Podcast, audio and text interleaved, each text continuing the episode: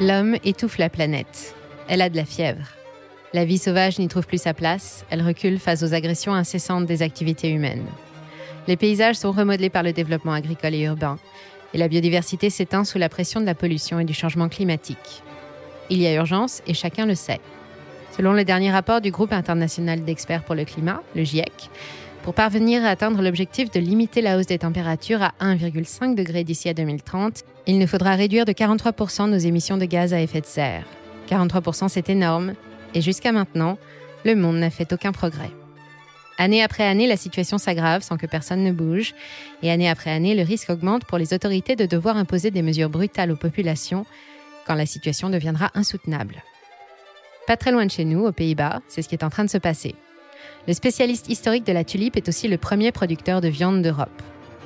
Depuis plusieurs années, il est confronté à une grave crise environnementale, la pollution nitrate qui empoisonne la vie des habitants et lui vaut des problèmes avec la justice. La situation a tellement dégénéré que le gouvernement a été sommé en 2019 de prendre des mesures d'urgence qui ne plaisent pas du tout aux éleveurs désignés comme responsables. Le cas des Pays-Bas n'est pas unique et son modèle agricole fondé sur l'élevage intensif n'est pas non plus isolé. Il se pourrait donc que d'autres pays en viennent à utiliser les mêmes moyens. Mais généraliser les mesures contraignantes est contraire à la liberté des individus, même si c'est pour faire des choses bien, comme sauver un bout de terre ou dépolluer un site. On appelle ça l'autoritarisme. Et quand les vraies raisons cachées derrière ces mesures liberticides n'ont environnementales que leur qualificatif sur le papier, il ne faut pas s'étonner que la population réagisse une fois de plus. Pour certains observateurs, cette énième contestation populaire annonce d'ailleurs que l'humanité est entrée dans une nouvelle ère, celle du soulèvement. Il pose aussi une autre question fondamentale. Allons-nous encore accepter d'abandonner nos libertés pour nous soumettre sans condition à des mesures autoritaires, comme nous l'avons fait pendant la crise sanitaire? La démocratie ou tout autre système fondé sur l'entière liberté des individus est-elle en danger? Sera-t-elle alors capable de manœuvrer la transition écologique qui semble coûter de plus en plus cher, créer de plus en plus d'inégalités et exiger toujours plus de sacrifices aux classes populaires à chaque fois que le monde gagne un point de croissance économique et quatre nouveaux milliardaires? Figurez-vous que la question fait l'objet d'un grand débat et que rien n'est encore perdu.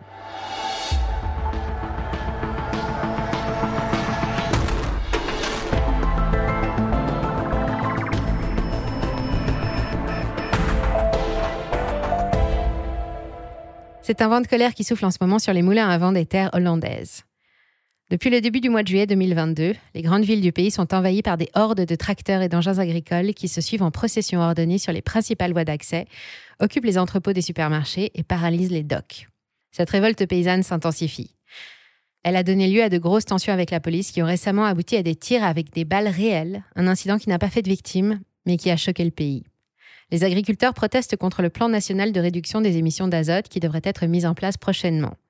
Pour les critiques, ce plan a été décidé en urgence, sans concertation, sans réflexion, et le gouvernement est aussi accusé de n'avoir pas que des objectifs écologiques. Avec lui, les agriculteurs sont désignés seuls coupables de la pollution dramatique au nitrate, qui touche 131 zones clés du pays, situées en bordure de sites protégés, classés Natura 2000. Fin 2019, suite à une plainte déposée par 886 citoyens, la Cour suprême des Pays-Bas a condamné le gouvernement néerlandais à prendre des mesures pour limiter drastiquement les émissions de gaz à effet de serre et à respecter la directive européenne qui fixe le seuil maximal de nitrate dans les sols à 170 kg par hectare. Sauf que la Hollande, l'autre pays du fromage et des tulipes, c'est 17 millions d'habitants et 100 millions de têtes d'élevage, vaches, moutons, volailles, etc. Pour se faire une idée, en France, on en compte environ 244 millions, mais nous sommes quatre fois plus nombreux. Les Pays-Bas sont aussi le premier exportateur européen de viande, le deuxième exportateur mondial de produits agricoles et le premier émetteur d'azote et d'ammoniac en Europe. À elles seules, ces 53 000 exploitations sont accusées de produire 40% des excès d'azote retrouvés dans la nature et d'émettre 16% des gaz à effet de serre du pays. Alors naturellement, ce sont leurs activités qui sont le plus concernées par le plan de réduction. L'objectif, diminuer de 40% les rejets azotés et réduire le cheptel présent sur le territoire de 30% avant 2030. Les moyens, il y en a deux, la carotte et le bâton. D'un côté, des subventions distribuées aux meilleurs élèves, ceux qui investissent dans des installations high-tech, où tout ce qui entre, comme tout ce qui sort, est valorisé, trié, recyclé, autrement dit les exploitations les plus riches ou les mieux dotées en trésorerie. Pour les agriculteurs récalcitrants, les amateurs d'ammoniac, d'azote ou de gros troupeaux, ou ceux qui n'ont pas les moyens de réaliser les transformations nécessaires, il faudra payer une autre facture, une taxe nitrate, dont le mode de prélèvement et de répartition reste encore à inventer. Et malheur à celui qui insiste, l'État a déjà prévu de l'exproprier. Évidemment, les mesures sont très mal acceptées. Les paysans issus de toutes les agricultures ne veulent pas être les seuls à devoir payer pour un modèle agricole intensif, donc mathématiquement plus polluant, qui leur a été imposé dès les années 70 sans vraiment tenir compte des conséquences à long terme. Le gouvernement néerlandais se défend car d'autres secteurs sont aussi concernés par ce plan. Pour diminuer les émissions de gaz à effet de serre, la vitesse sur les routes, l'autre cause majeure de pollution atmosphérique, a été abaissée à 100 km/h dans tout le pays. Très beau geste, mais difficile à mesurer et surtout inutile car il ne concerne en effet ni les avions, ni les bateaux, ni le réseau routier secondaire, ni les camions, dont la vitesse est déjà limitée. Et quid des autres industries non agricoles qui se trouvent exclues du plan alors qu'elles polluent elles aussi? Enfin, au top 20 des plus gros émetteurs des gaz à effet de serre, les Pays-Bas ne sont même pas classés. Pour information, la France occupe la 19e place. Certains partisans du mouvement contestataire soupçonnent les autorités néerlandaises de profiter de la crise pour récupérer des terres potentiellement constructibles, alors que le pays fait face à un important déficit de logement, un million exactement, et qu'il va bien falloir les construire quelque part. Ceci explique peut-être pourquoi certaines exploitations bio, qui ne rejettent pas de nitrate, sont aussi concernées par les projets de déménagement ou de rachat. Cet intérêt soudain pour les causes environnementales ne serait-il pas motivé par autre chose? En Hollande, ce serait le profit. Pas très original. Selon les agriculteurs, l'État tenterait de récupérer des terres pour pouvoir construire les logements qui lui font défaut, pour la plus grande joie des promoteurs et de leurs banquiers. Mais de l'autre côté du monde, au Sri Lanka, c'est la dette colossale et l'économie mourante du pays qu'on a tenté de faire passer en force, sous prétexte de protection de l'environnement, avec des conséquences dramatiques qui touchent toute la population. Le Sri Lanka fait face à sa plus grave crise économique depuis la Deuxième Guerre mondiale. Son économie s'est appauvrie, une mauvaise gestion et une succession de gros investissements inutiles, et le tourisme, qui avait déjà beaucoup souffert d'une vague d'attentats terroristes en 2019, s'est quasiment arrêté. Le pays n'attire plus les capitaux étrangers et il ne peut pas importer faute de devises en quantité suffisante. Pour éviter de les gaspiller, le président Rajapaksa a décidé l'année dernière d'interdire l'importation et l'utilisation d'engrais coûteux et payés en monnaie étrangère. Et pour se justifier, il a déclaré que son pays allait devenir le premier producteur mondial de produits bio. Sans argent, impossible de financer une véritable transition écologique. Et conséquence, dès cette année, la production a diminué de 40%. Et sans argent, le Sri Lanka ne peut pas importer ce qui lui manque non plus. Il vient de faire défaut sur sa dette extérieure et la population, affamée, a chassé le gouvernement. Deux événements qui ont attiré les yeux du monde entier sur ce petit pays de presque 22 millions d'habitants. On se rend soudain compte que si elle est inévitable, la transition écologique va coûter cher et de plus en plus cher à mesure qu'on la repousse. On se rend compte aussi que quand on l'a trop repoussée, elle ne fonctionne plus.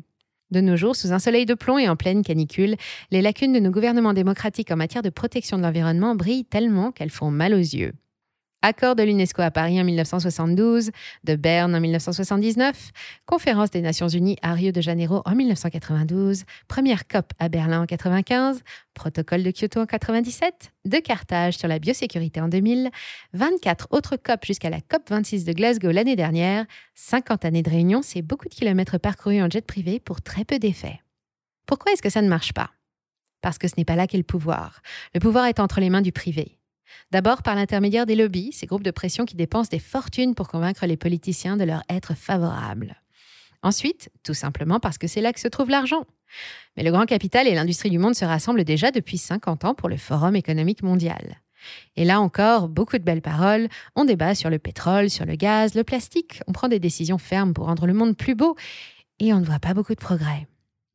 Chacun continue de creuser, de forer, d'excaver, de rejeter, de brûler, de raser et de bétonner, en dépit de toutes les réglementations, tant que les profits s'accumulent. Devons-nous comprendre que sauver le monde n'est pas compatible avec la course à la croissance? Et notre démocratie alors? Économistes, futurologues et philosophes se sont déjà emparés du sujet et tous se demandent si les modèles démocratiques basés sur la préservation des droits et libertés individuelles, droit de circuler, de s'exprimer, mais aussi de détruire ou de polluer, vont survivre à la transition écologique. Le philosophe allemand Hans Jonas a fait sa spécialité des problèmes environnementaux et éthiques liés à l'avancement technologique de l'humanité. C'est lui qui aurait inspiré à nos instances dirigeantes le principe de précaution, l'un des trois piliers du droit environnemental constitutionnel dans de nombreux pays, y compris en France. Dans son livre le plus célèbre paru en 1979, Le principe responsabilité, il explique que toute nouvelle connaissance entraîne de nouvelles responsabilités et science et technologie ne font pas exception. Pour Jonas, la responsabilité, ce n'est pas seulement reconnaître un tort et réparer quand c'est cassé. Non, faire preuve de responsabilité, c'est prendre soin d'une personne ou d'une chose vulnérable quand elle vous est confiée, et ce n'est pas une attitude, mais une faculté humaine que nous devrions tous exercer. La responsabilité est au moins aussi importante que la liberté. Si l'homme était responsable, selon Jonas, il s'interdirait toute action qui pourrait nuire à autrui ou aux générations futures. C'est seulement dans cette configuration que la démocratie pourrait fonctionner, puisqu'il n'y a rien à imposer. Le changement de comportement viendrait directement de l'individu. Mais quand une population est encore trop immature pour espérer des progrès, il faut un tuteur. Jonas imagine donc une tyrannie bienveillante, en bon père de famille, menée par des personnes très bien informées, pour que chaque mesure se prenne dans la juste compréhension des choses. Cette dictature nouvelle serait menée par une ou plusieurs personnes, non pas élues parmi le peuple, mais choisies parmi les plus responsables au monde et chargées d'appliquer les meilleures solutions pour rééquilibrer la planète, avec, au centre de tout, la recherche du plus gros bénéfice commun. La population n'aurait rien à dire, mais si tout est fait comme il faut, elle ne devrait pas avoir à protester. Jonas, taxé d'utopiste jadis par ses confrères, fait à nouveau parler de lui depuis quelque temps avec le retour de la réalité environnementale. La crise du Covid a montré ce que les populations étaient capables d'accepter en cas d'urgence, et dans la plupart des pays où le confinement strict a été instauré, il a été respecté. Chacun a accepté de renier sur ses libertés pour augmenter ses chances de survie. La crise énergétique nous en donne un autre exemple. Alors qu'il y a deux ans, les Gilets jaunes envahissent les rues des grandes villes de France pour un litre de gazole à 1,40€, aujourd'hui, alors qu'ils flirtent avec les 2 euros, ça grogne, mais personne ne défile. Cette fois, les Français sont mieux informés. La crise est globale, elle concerne l'Europe entière et elle est liée aux événements dramatiques qui se déroulent à l'Est. Ils en oublieraient presque que la taxe sur les produits énergétiques, en hausse de 63% en deux ans, n'a jamais autant rapporté à l'État. Et il se passe aussi de moutarde et d'huile de tournesol avec beaucoup de courage. Mais plus sérieusement, les questions d'environnement ne vont-elles pas devenir le nouveau prétexte pour mettre en place de nouvelles mesures de contrôle des populations, comme pendant la pandémie? Le Covid et la guerre en Ukraine ne sont que des entrées en matière et la crise qui s'annonce va demander de plus gros sacrifices. On nous dit qu'il va nous falloir renoncer à consommer comme nous l'avons toujours fait, que nous nous déplacerons moins, moins souvent et moins loin. Nous devrons aussi renoncer à un mode de fonctionnement fondé sur l'épuisement de nos ressources. Nous irons droit vers plus de sobriété et moins de superflu. Nous verrons probablement disparaître certains produits. Ça a déjà commencé avec les gobelets en plastique, les pailles ou les sacs plastiques. Mais quand des pans entiers d'économie devront se plier à de nouvelles normes environnementales décidées en urgence, mais mal réfléchies et mal mises en œuvre, nous aurons des soulèvements, comme aux Pays-Bas et au Sri Lanka. Prenons une hypothèse. Imaginons soudain que l'industrie de l'huile de palme soit sommée de réduire les surfaces d'exploitation de 50%. Nous verrions bon nombre de rayons de nos supermarchés se vider de centaines de références de plats industriels et d'aliments transformés. Nous manquerions certainement de pâte à tartiner, ça va sûrement râler, mais je doute que ça déclenche des émeutes parce que la quasi-totalité de l'humanité sait depuis belle lurette quel ravage causent les plantations de palmiers à huile et que tous les plats transformés industriels qui en contiennent ne valent pas un bon plat cuisiné maison. Il y aurait donc une troisième voie, illustrée par mon exemple sur l'huile de palme, l'adhésion des populations. Cela nécessite une gouvernance bien informée et menée par des spécialistes. Un agriculteur pour parler d'agriculture, un médecin pour parler de médecine, un général des armées quand il faut se battre, un professeur pour parler d'enseignement, ou encore un économiste ou un fiscaliste pour gérer la croissance et les finances. Ça peut paraître logique, mais ce n'est pas un modèle courant. En France, par exemple, nos politiques sortent des grandes écoles d'administration. Pourtant, c'est une question de légitimité sans laquelle le peuple n'adhère pas. La transition écologique est mal perçue car elle est présentée par des personnes qui sont considérées comme non légitimes, au moins par une partie du public, et parce qu'elle est généralement présentée sous son plus mauvais profil. Sacrifice, renoncement, inconfort, voire souffrance, ce n'est pas très vendeur comparé au dernier SUV à la mode chez les cadres à la défense, dont la pub vante le confort et la sécurité. Elle est aussi mal perçue depuis qu'elle est utilisée comme prétexte à la manipulation des masses pour couvrir des actions délictuelles ou se reverdir une image. Le mot greenwashing vous dit sûrement quelque chose. Difficile alors d'envisager une révolution écosociale qui rassemble tout le monde.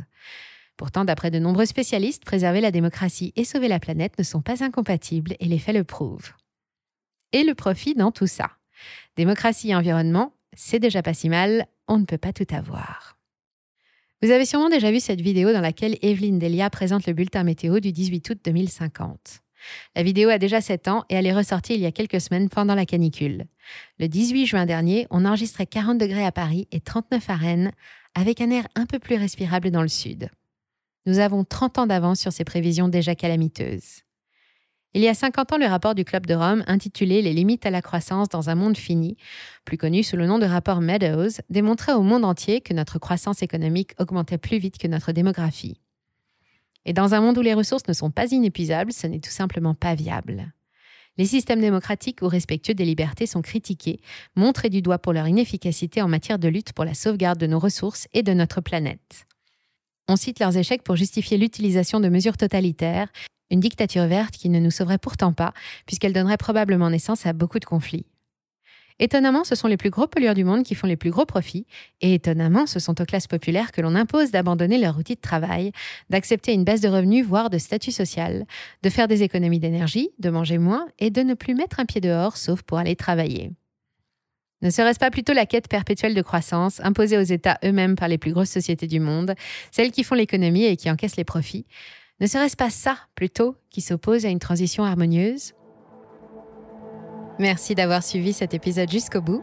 Si ça vous a plu, on compte sur vous pour le partager autour de vous, laisser un like ou une bonne note et vous abonner pour être informé des prochaines sorties. Et moi, je vous dis à très bientôt sur Money Radar.